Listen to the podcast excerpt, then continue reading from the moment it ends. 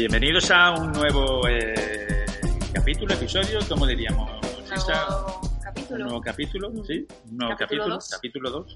No, esto me suena, dos. me, me suena un poquito capítulo, un programa, ¿no? Esto de capítulo suena un poquito a... En el, ot- en el otro, que, el primero que pusiste. Pues capaz somos de haber puesto capítulo, como una, tele- una telenovela o algo así. Pero yo, creo que, yo creo que más un rollo eh, eh, eh, programa, ¿no? Programa, por el tema radiofónico, dos. ¿no? Programa número 2 de... Temporada eh, dos. Exactamente, de la temporada 2. En este caso, con eh, Hablemos, de, Hablemos de...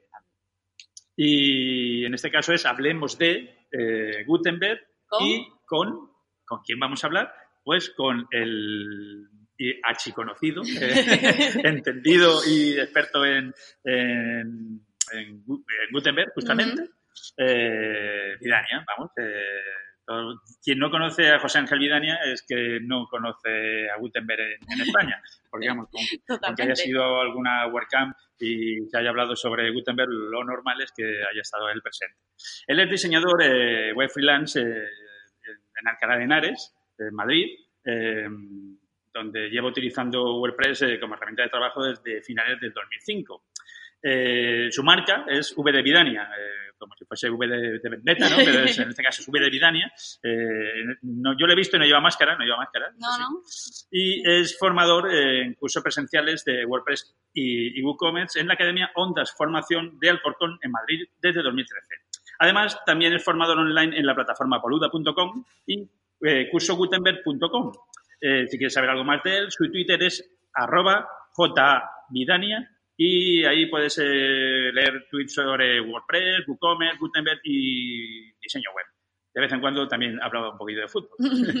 Eh, bienvenido, eh, Vidania, a nuestro humilde podcast. Hola, buenos días, buenas tardes, buenas noches, depende de cuándo estéis escuchando esto, como dice el gran Jaime Garmar de Club WordPress, ahí va la, la coletilla, ese spam gratuito, Muy bien, muy que nada, yo encantado de estar, estar con vosotros para hablar de Gutenberg, como no. Pues te damos las gracias, te damos las gracias porque empezamos con esta nueva temporada con, contigo. Te, te- te damos, como te digo, eh, las gracias por, por inaugurarlo. Claro, el- Y, la eh, primera entrevista sí. Eh, estamos ahora mismo un poco en plan novatillos, absolutamente, que decir, nos estamos introduciendo en el mundo de las ondas eh, telemáticas y, y estupefacientes. y eso estamos, ¿no? Eh, así que si te parece, pues vamos a hablar un poquito sobre ti, que para eso te hemos invitado, sobre ti, ¿no? Entonces, nos gustaría saber cómo conociste WordPress, cómo te metiste en el mundillo este de WordPress. Bueno, como habéis bien dicho en la presentación, conozco WordPress desde hace una buena temporada. Eh, básicamente yo soy de los de la vieja escuela, por así decirlo, que, que en su momento pues utilizábamos HTML y CSS para, para crear páginas web y para trastear sobre todo, porque en ese momento no era, no era mi, mi trabajo principal, por así decirlo. Yo, te- yo trabajaba en una, en una empresa por, por cuenta ajena. Y nada, empecé a, empecé a escribir un, un blog sobre música. A mí me gusta mucho el, el ruido. Y, y estuve buscando las diferentes opciones de poder hacer una, una página pues que se pudiera que se pudiera em, actualizar de forma fácil, porque todos sabemos que antiguamente en HTML pues, lo que tocaba era actualizar a, a mano y eso de fácil no tenía nada. Era, Nada en absoluto. era, era un curro, era un curro pues entre absurdo y, y- y que llevaba mu- muchísimo tiempo. Entonces, viendo las diferentes opciones que, que tenía, pues encontré WordPress, que yo juraría que yo entré por la versión 1. punto nada.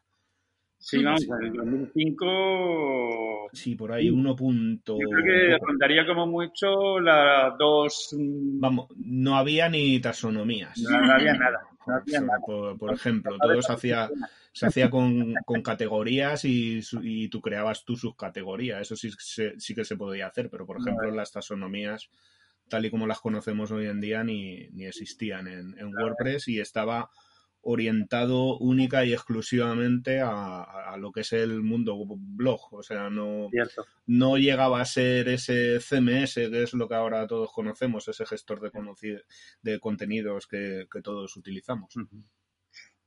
Perfecto.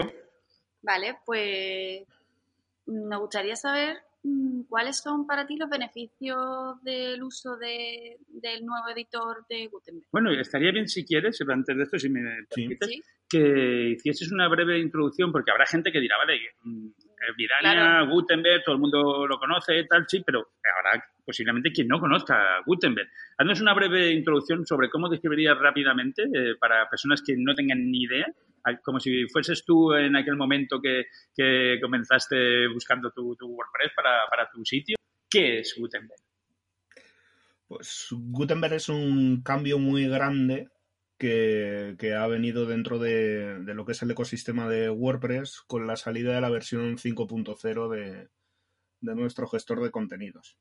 Eh, lo que es Gutenberg es el nombre del, es el nombre del proyecto del nuevo editor de, de bloques de WordPress. Durante cerca de 15 años hemos estado utilizando un editor conocido como TinyNC, que, que es potente, que sirve muy bien para redactar contenido y para ciertas cosas, pero que en lo visual eh, cojeaba bastante. Digamos que, que podemos Entonces- decir, perdona que te interrumpa, podríamos decir para, para la gente que, que no conozca o hable un lenguaje diferente al nuestro, que sería como, por ejemplo, ese editor, sería como cuando escribes en Word o cuando escribes un correo electrónico. Sí, correcto, muy parecido. O sea, yo, yo siempre lo, siempre lo comparo con, con lo que es un, o sea, como rellenar un formulario o un Word, algo muy, es algo muy parecido. Simplemente tú tenías tus, tus campos y ibas ahí rellenando contenido, pero en ningún momento podías ver eh, cómo eso iba, iba a quedar, en- o sea, como resultado final. La idea con el nuevo editor de bloques es que todos esos contenidos eh, sean visuales y lo mismo que estás viendo a la hora que editas tu contenido sea lo mismo que se vea a la hora de darle al botón de publicar. Es decir, hacer una, hacer una edición visual, que es algo que ya estaban utilizando otras, otras plataformas que son competencia directa de WordPress y ellos, yo diría un poco tarde, han dado ese, ese paso para, para poder pues para poder competir y estar en ese estar en ese mundo de edición visual o sea estar pues en el lo que es el nuevo siglo XXI Sí, porque muchos, eh, muchos usuarios mm, demandaban eso, ¿no? El, pues me gustaría poner esta foto aquí, que se vea el texto al lado, me gustaría que esta lista se vea de esta manera, que las galerías ponerlas aquí o ponerlas allá, y no podían, ¿no? Siempre tenían que ir a, a morir a nosotros, ¿no? Los profesionales Claro. de, de WordPress que teníamos que... que- que Claro, crear. ahora con este nuevo editor cada vez más personas pueden, pueden crear una página web. Es Ujú. mucho más sencillo de utilizar, Ujú. sobre todo claro personas que es no tienen ese, pues, sí, ese aquí- conocimiento sí, de, Aquí de entonces código. entraríamos en la pregunta que tú habías hecho antes. Claro. que algo Los beneficios, pero de toda a- a- o sea algo que tú ves siempre es más intuitivo que algo que tú no Claro. ves evidentemente y aparte de lo, intuiti- lo intuitivo que puede ser Gutenberg, ¿qué otros beneficios le puedes encontrar? Pues es que ese es el, ese es el principal beneficio, que rompe muchísimas barreras. Sí, la verdad es que sí. El, beneficio principal está en, la- lo intuitivo, ¿no? Las- quizá en la, Claro, en, en, toda ese, en, en todas esas barreras que rompes porque ya estás viendo eh, el resultado final de tu, de tu página sí, web. Y lo estás viendo a la vez, a la vez que lo estás editando o estás generando ese, ese contenido. Claro. Yo me he encontrado con los clientes que no han tenido acceso a- al, vamos a llamarle al, al editor clásico, al antiguo, Sí, al antiguo editor. que, que cuando entran con, con Gutenberg directamente eh, se manejan súper rápido y súper fácil. Sí. Es decir, les, les resulta muy cómodo. Sí, sí, a mí, a mí me pasó personalmente. ¿no? Eh, yo también me he encontrado esa, esa situación. Alguien que no, que no conoce lo anterior, eh, es mucho más fácil el, el- que se integre en ese mundo Gutenberg y todo le parece más sencillo. Alguien que viene del antiguo editor, de ese TinyNC, eh, sobre todo gente que redacta textos, porque yo siempre voy a lo, a lo mismo, gente que redacta textos les choca muchísimo y, y sobre todo porque ahora sí que es verdad que esa edición visual a la gente que redacta contenido, eh, blogueros y, demás, pues se les hace, se les hace más, más cuesta arriba. Digamos que les han puesto más trabas. para poder redactar el, contenido. esos, esos son los más reticentes a hacer el cambio, más allá de que cualquier cambio en cualquier tipo de software, eh, ya sabéis que cuesta un mundo y que a todo el mundo le, le duele porque ya que has aprendido una cosa, ¿para qué tengo que aprender ahora otra nueva? Pero no sé, estamos en un mundo tecnológico, ¿no? Que esto no, esto no para. Lo que aprendes hoy, igual dentro de un año ya está obsoleto. nos, cuesta mucho los cambios, aunque sean para mejor, siempre, siempre nos cuestan. Todavía hay personas que le cuesta dar ese cambio a, a Gutenberg. Sí, bueno, pero al final es el, es el futuro. O sea, yo siempre he dicho, eh, además una de mis primeras frases en la Work en Madrid, en, en, esa oportunidad que me dieron, era que Gutenberg había llegado para quedarse. La gente estaba protestando por, por todos los lados, que no, que tal, que si ya no hay PHP, que si cual, que si tal, pero lo que dejaron claro desde todos, o sea, desde todos los estamentos de WordPress es que eso, eso era el futuro y era inevitable. Yo recuerdo aquellos, eh, aquel enfrentamiento divertido que tuviste con, con Tellado en, Irún, aquella batalla dialéctica entre los pros y los contras de, Gutenberg y la verdad es que no dejaste muy claro. Eh, Gutenberg había venido, era no ya el futuro, era el presente y está aquí y está para quedarse, no, no hay vuelta atrás es que ya es el, ya es el presente de WordPress. Eh, mm, aunque te parezca mentira, eh, nos está respondiendo de forma cronológica, además, sí, ah, una lista para ir haciéndote. Quiero decir, que tú mismo te estás respondiendo sin que nadie que te ah, preguntemos. Es que eres así de crack. eres así Eso, eso es maravilloso, eso es que ya sé yo lo que me va a venir. Esto está ya, ya, de casa. Ya se lo aprendido. Muy bien, está muy bien. Eh, sí, eh, te íbamos a preguntar sobre qué, futuro nos, nos aguarda, no, no, no ya como que puedes hacer un poco de pitonista, sino a nivel de, Gutenberg. Y, estaría bien, ¿tú qué, qué le pides a, a Gutenberg de cara al, futuro? a día de hoy, lo único que le pido es que sigan trabajando en él como están trabajando. O sea, si, si sigues lo que es el, desarrollo del proyecto de Gutenberg es una, es una pasada. Aproximadamente cada 15 días incluyen nuevas funcionalidades y corrigen fallos y, problemas del, nuevo editor y constantemente van implementando nuevas, nuevas mejoras. Eh, ¿Esto en qué va a derivar? Pues que más gente eh, empiece a trabajar con empiece a trabajar con Gutenberg y que empiece a haber muchísimo más desarrollo sobre, sobre Gutenberg. Em, por contra, eh, que esté en constante desarrollo, lo que implica es que la gente que, está desarrollando o está trabajando con, con proyectos sobre Gutenberg, pues de repente puedas tener algún, algún susto o algún problemilla porque hayan cambiado, pues no sé, el nombre de una función, aunque todo lo, aunque todo lo avisan, como está en constante desarrollo, pues llegan y en, un momento hacen un, hacen un cambio y tienes que coger y eh, todo lo que, por ejemplo, hayas creado, ¿vale? Pues te toca adaptarlo a ese pequeño cambio que, hacen. Que igual es, es como digo, es simplemente el nombre de una función, pero claro, te toca cambiarla en, en, en todo ese desarrollo que hayas, que hayas creado, porque ya se llama de otra forma y entonces no lo reconoce, etc, etc, ese tipo de, problemas. De las actualizaciones. Cierto.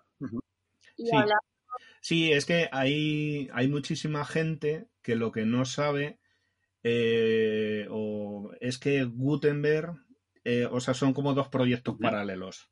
Por un lado tenemos el core de WordPress, el que se va implementando eh, todos los cambios que se prueban en el plugin de Gutenberg. Ahora a continuación, quiero decir. Entonces, si, si quieres. Soy evidente.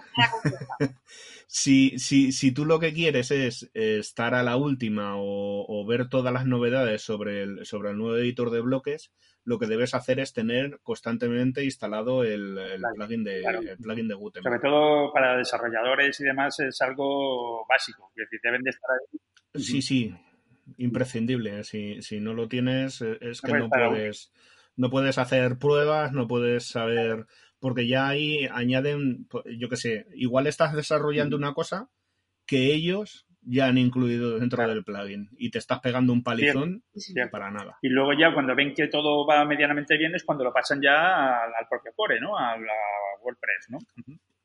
Exacto, el, el, plugin de Gutenberg lo que es es el banco de pruebas. Entonces ahí hacen todas las pruebas, meten todas las nuevas funcionalidades y cuando ven que es estable, que ya todo, que ya todo funciona, lo que hacen es portarlo al, core. Cada versión eh, grande o superior, es que no sé cómo se dice.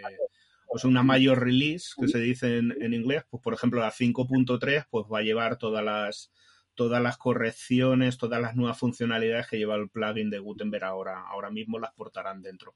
Que sale, si no mal recuerdo, eh, por noviembre. Por sí, es en noviembre, sale la 5.3, parece ser. También hay que decir, si hay niños escuchándonos, que esto no tienen que hacerlo en casa. O sea, que tengan cuidado a la hora de instalarse el plugin de Gutenberg para, para uso de, sitios en producción, porque puede explotar todo también. es decir, que tienen mucho cuidado. Sí. Bueno, por suerte en la versión 5. 5.2 puede ser, ¿no? Incluyeron ya el Site Health este, o sea, que, te, que, te, que si pones un plugin que, que hace que todo explote, eh, pues te da un pantallazo de esos y te dice que, es el plugin que está generando el problema y directamente lo desactiva, con lo cual eso que hemos ganado en, WordPress también, ¿no? Y hablando un poco de este mismo tema, como opinión personal, ¿qué, sería mejor? ¿Utilizar eh, bloque incluido en el core o crear bloque, bloques propios? Uf, eh, es que eso, como todo en esta vida, depende de. Depende.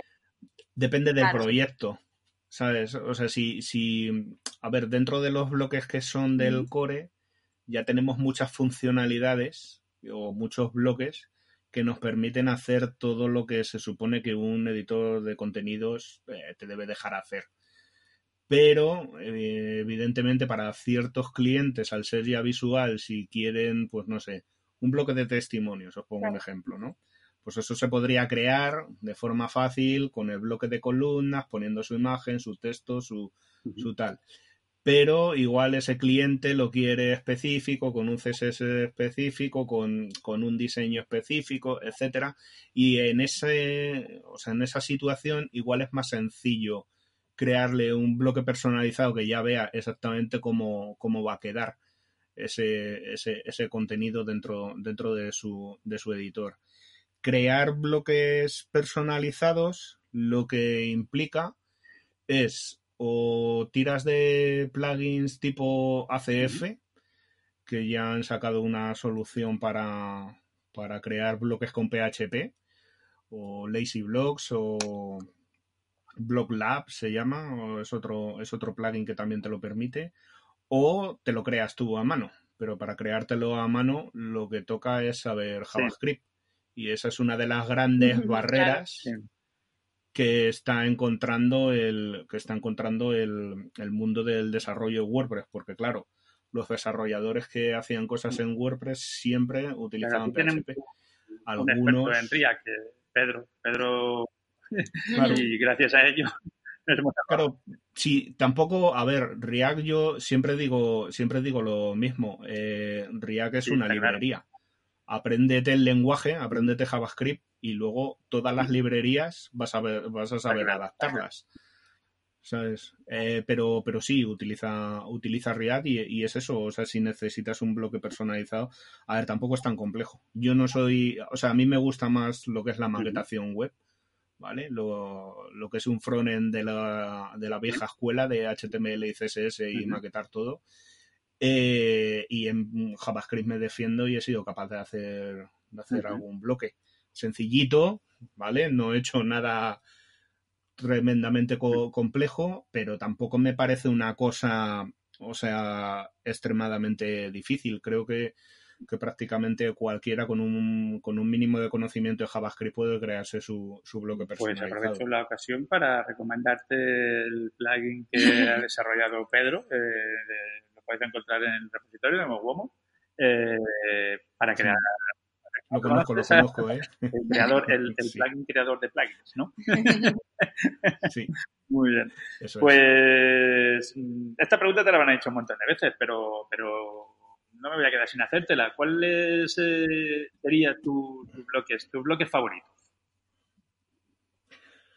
En la, en la actualidad, a ver, yo mm, no tanto del core, ¿vale? O sea, el, el- el bloque que yo siempre he dicho que le, que le puede dar una funcionalidad extra y hacer que, que- que el nuevo editor triunfe, siempre he dicho que es el bloque de columnas.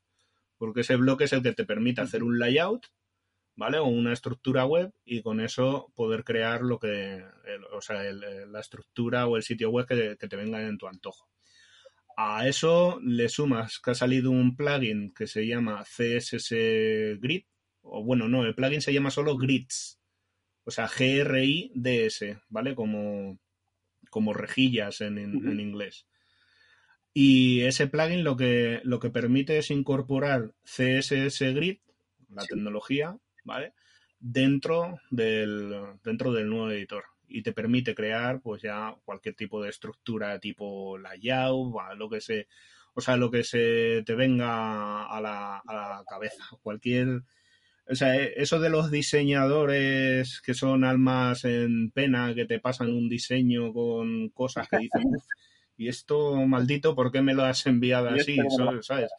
Eh, eso, eso ya está, ya está superado porque ahora con CSS Grid ya se puede hacer auténticas barbaridades y diseños que rompen todas las estructuras habidas y por haber. Y que haya un, que, que exista un plugin con el que poderlo, con el que poderlo hacer de forma nativa en WordPress, pues me parece una. Que no te escuche nuestro pasada. compañero Paco, que si no, él que es un amante de grid absoluto. no te digo. Sí, claro, normal. Sea, yo también, o sea, si es que al final... Sí, a ver, lo que pasa que sí que es verdad que es como todo, como hablábamos antes con la tecnología, somos reticentes a hacer los, los cambios, ¿no? Primero vino Flexbox, todavía hay mucha gente que utiliza que utiliza Flexbox y, y- y nada, dentro de cuatro días pues todo el mundo utilizará CSS. La compatibilidad, ¿no? Sería un problema separado.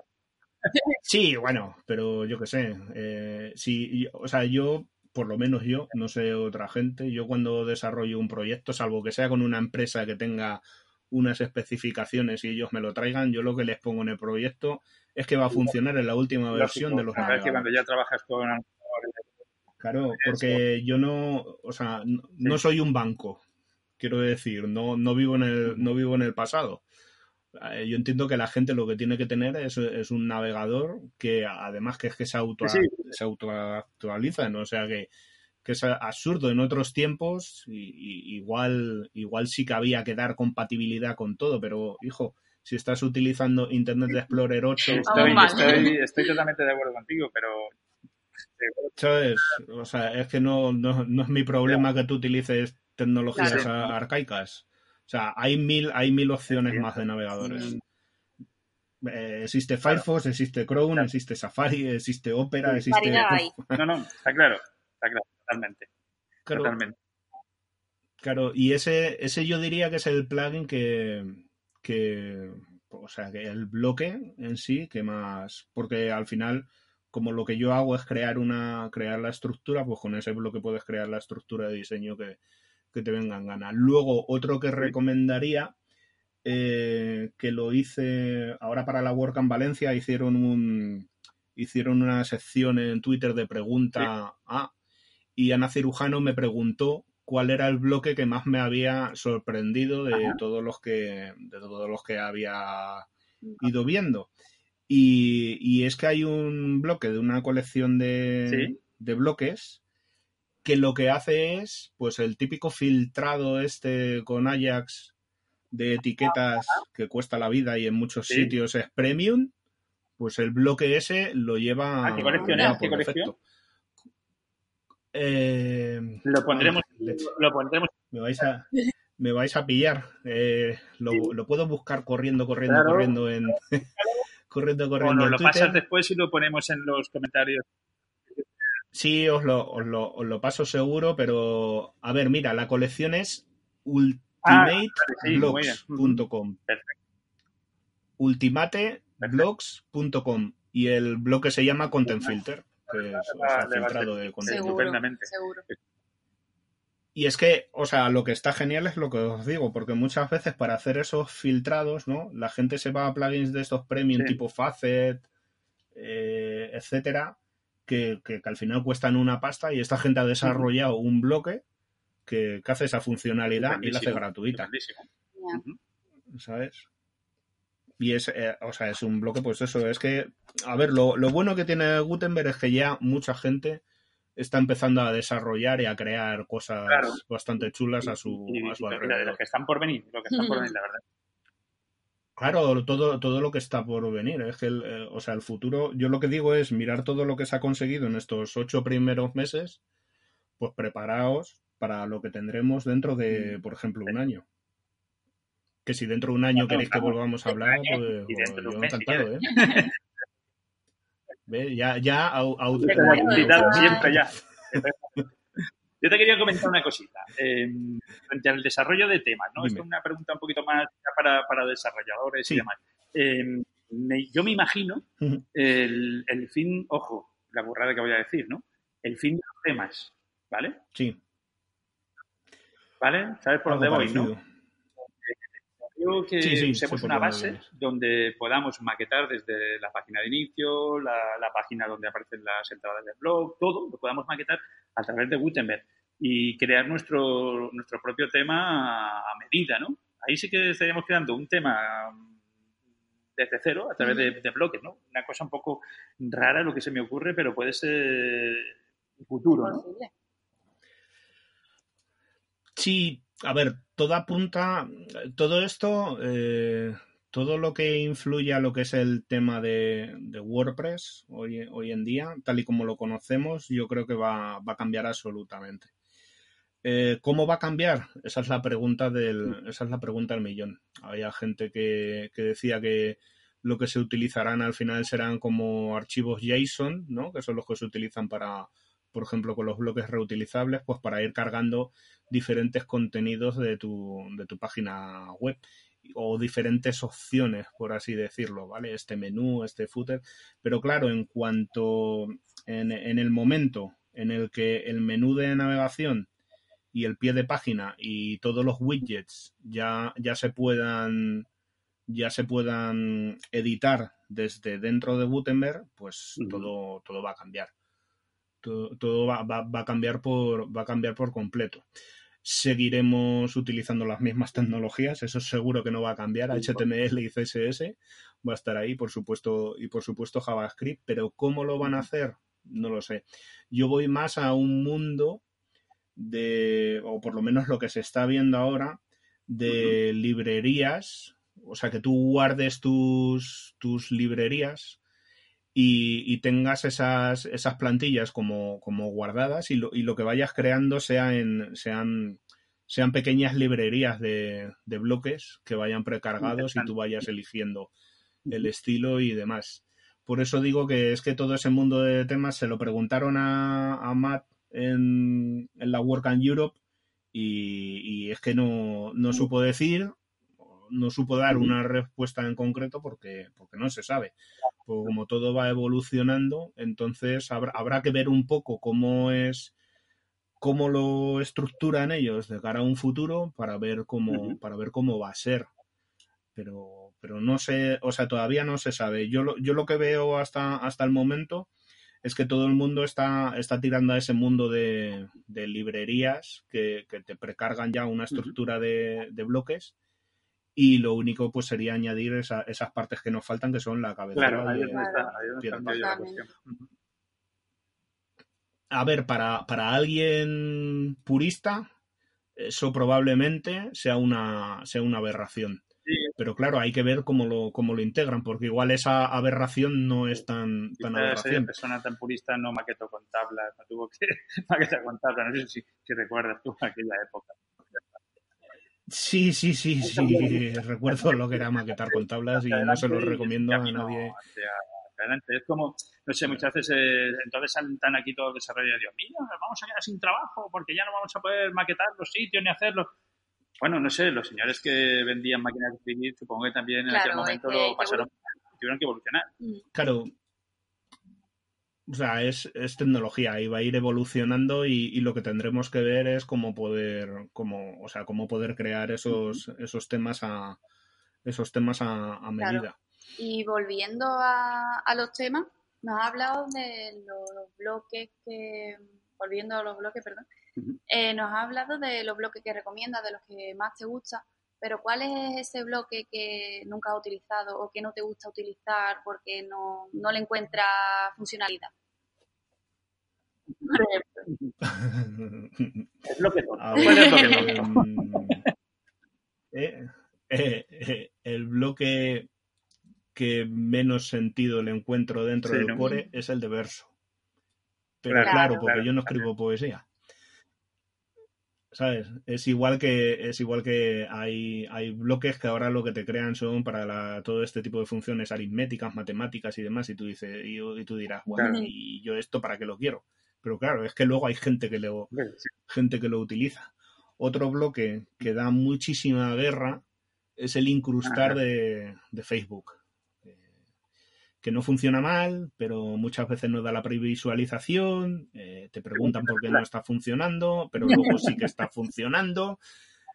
Eh, entonces eh, es un bloque que da mucha guerra, pero yo ahí entiendo que será pues por la API de Facebook o alguna movida de esas que, no que será la que será la que no te devuelva el, contenido a tu, a tu editor para que tú puedas ver esa, esa previsualización. Que, cada bloque para, para todo, todo bloque tendrá su seguidor, Sí, claro, o sea, cada, cada bloque tiene su, su utilidad y es lo que he dicho. Alguien que no, por ejemplo, al principio se decía, ¡buah! ¿Y para qué quieres un bloque de espaciador, no? Pues yo lo veo muy útil. Pues por, por, eso es que el bloque de espaciador, luego, una vez estás creando estructuras, es súper útil para crear todo ese espacio en blanco y que, y que vaya, y que vaya respirando el contenido. Pero tú, tú de primeras lo ves y dices, ¿y esto? Esto se les ha ido la... Se ha equivocado. demonio, ¿qué hace aquí? ¿no? Bueno, sí, escucha Hello Dolly, imagínate cualquier cosa, ¿no? bueno, es que la sí, para desarrollo y demás, pero... Y, y, luego, no sé, por ejemplo, me, me chirría mucho que, el, que el, lo que es el bloque de encabezados no te permita editar editar o sea lo que son los tamaños de los tamaños de fuente que eso lo coge directamente de la, de la hoja de estilos. Y es una pregunta que me hacen recurrentemente que si se puede editar el o sea si por qué no puedo editar o sea por qué en un párrafo sí puedo cambiar el tamaño pero en un, en un encabezado pues no puedo cambiar tú sabes qué eliminaría yo eliminaría la posibilidad de permitir que la gente cambie de color las, las, las fuentes. Es lo eso se, puede, eso se puede hacer a través del Pero de momento lo tienen. Por ahora.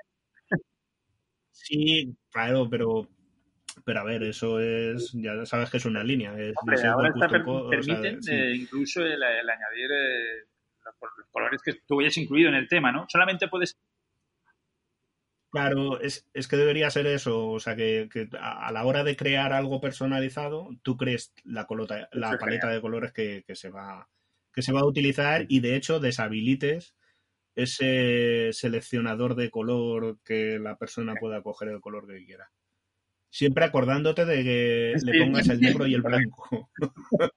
porque, porque sí que es verdad que una de las primeras veces eh, solo le puse los o sea, le puse los colores básicos y llevaba el negro, pero no llevaba el blanco. Entonces ponía eh, el pobre ponía el fondo, por ejemplo, en negro, le salía el texto en negro y decía no puedo hacer nada. fue cuestión de fue cuestión de corregir unas líneas de unas una línea de código y ya está y darle acceso al blanco. Mira, pues un tip muy Pero sí, es, eh, o sea, es muy importante siempre que, siempre que lleve negro y blanco para que, por generalmente por el texto.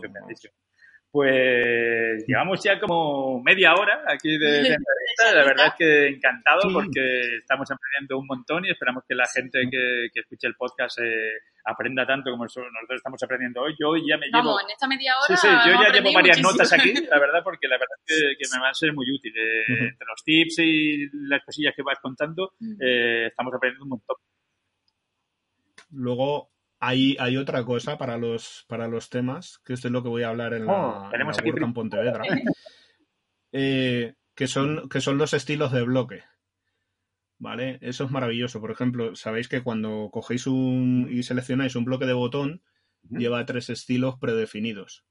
Lo que mucha gente no sabe es que de una forma muy fácil y, sencilla se pueden crear, se pueden crear y quitar los, los bloques de, o sea, los, los, estilos de bloque y hacer que únicamente aparezca el, los estilos que tú que tú quieras y se los puedes configurar a, o sea, se los puedes de forma que los que utilizar no sea ese fucsia chillón, sino aquel eh, exacto, solo puedan utilizar el, solo pueda utilizar el, el botón que tú le, que tú le pones. Con la el formato que, tú le pones. En pasado. Oye, que me gustaría poner aquí un botón, ¿verdad? Sí, claro, eso había que hacerlo a mano. Es que eso es otra, eso es otro avance enorme de Gutenberg. O las tablas, ¿no? O sea, las tablas decimos que son horribles, pero las tablas tienen mucha, muchas veces tienen su funcionalidad y antes tenías que instalar un plugin y ahora lo tienes a golpe de un clic. una tabla, para eso está. Exacto, para eso existen las tablas. Pues, pues mira, te, voy a, eh, así ya para que vayamos ya finalizando el la entrevista, nos gustaría que nos contases un poquito eh, lo que podemos encontrar en, tus cursos, en los cursos en cursosgutenberg.com. Eh, pues en cursosgutenberg.com lo que encontraréis son, son dos cursos diferentes. Tenéis un curso orientado a, usuarios en el que explico yo eh, pues toda, toda la interfaz de Gutenberg y para qué sirve cada, cada uno de los bloques. Y por otro lado, tenemos un curso que es para desarrolladores, eh, que lo que se explica es cómo crear bloques personalizados. Ese curso lo, lo hace mi socia, que es Susana Ruiz, y es que ella es programadora y yo, como dije antes, a mí me gusta más el mundo de maquetar y a ella le gusta más el mundo de picar código.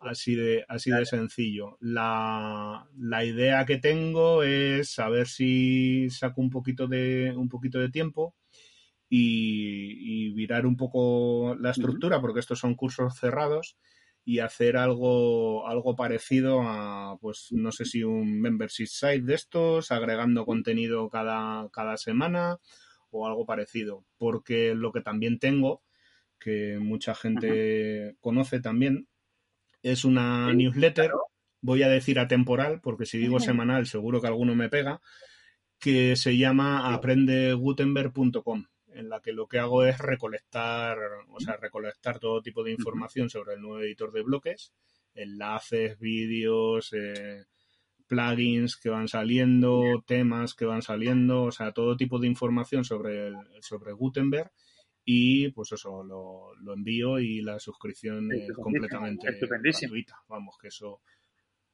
eso lo hago yo por eso lo hago yo por, por, propia por motu propio por voluntad propia por compartir con la, compartir con la gente. Y si, si quieres estar al si quieres estar al día pues ya sabes es, es probablemente en, en, lenguaje castellano aunque muchos de los enlaces estén en, en inglés o haya mucho artículo en inglés eh, yo creo que es la forma más sencilla de estar al, al día con, con, todo lo que aparece. Totalmente, totalmente de acuerdo.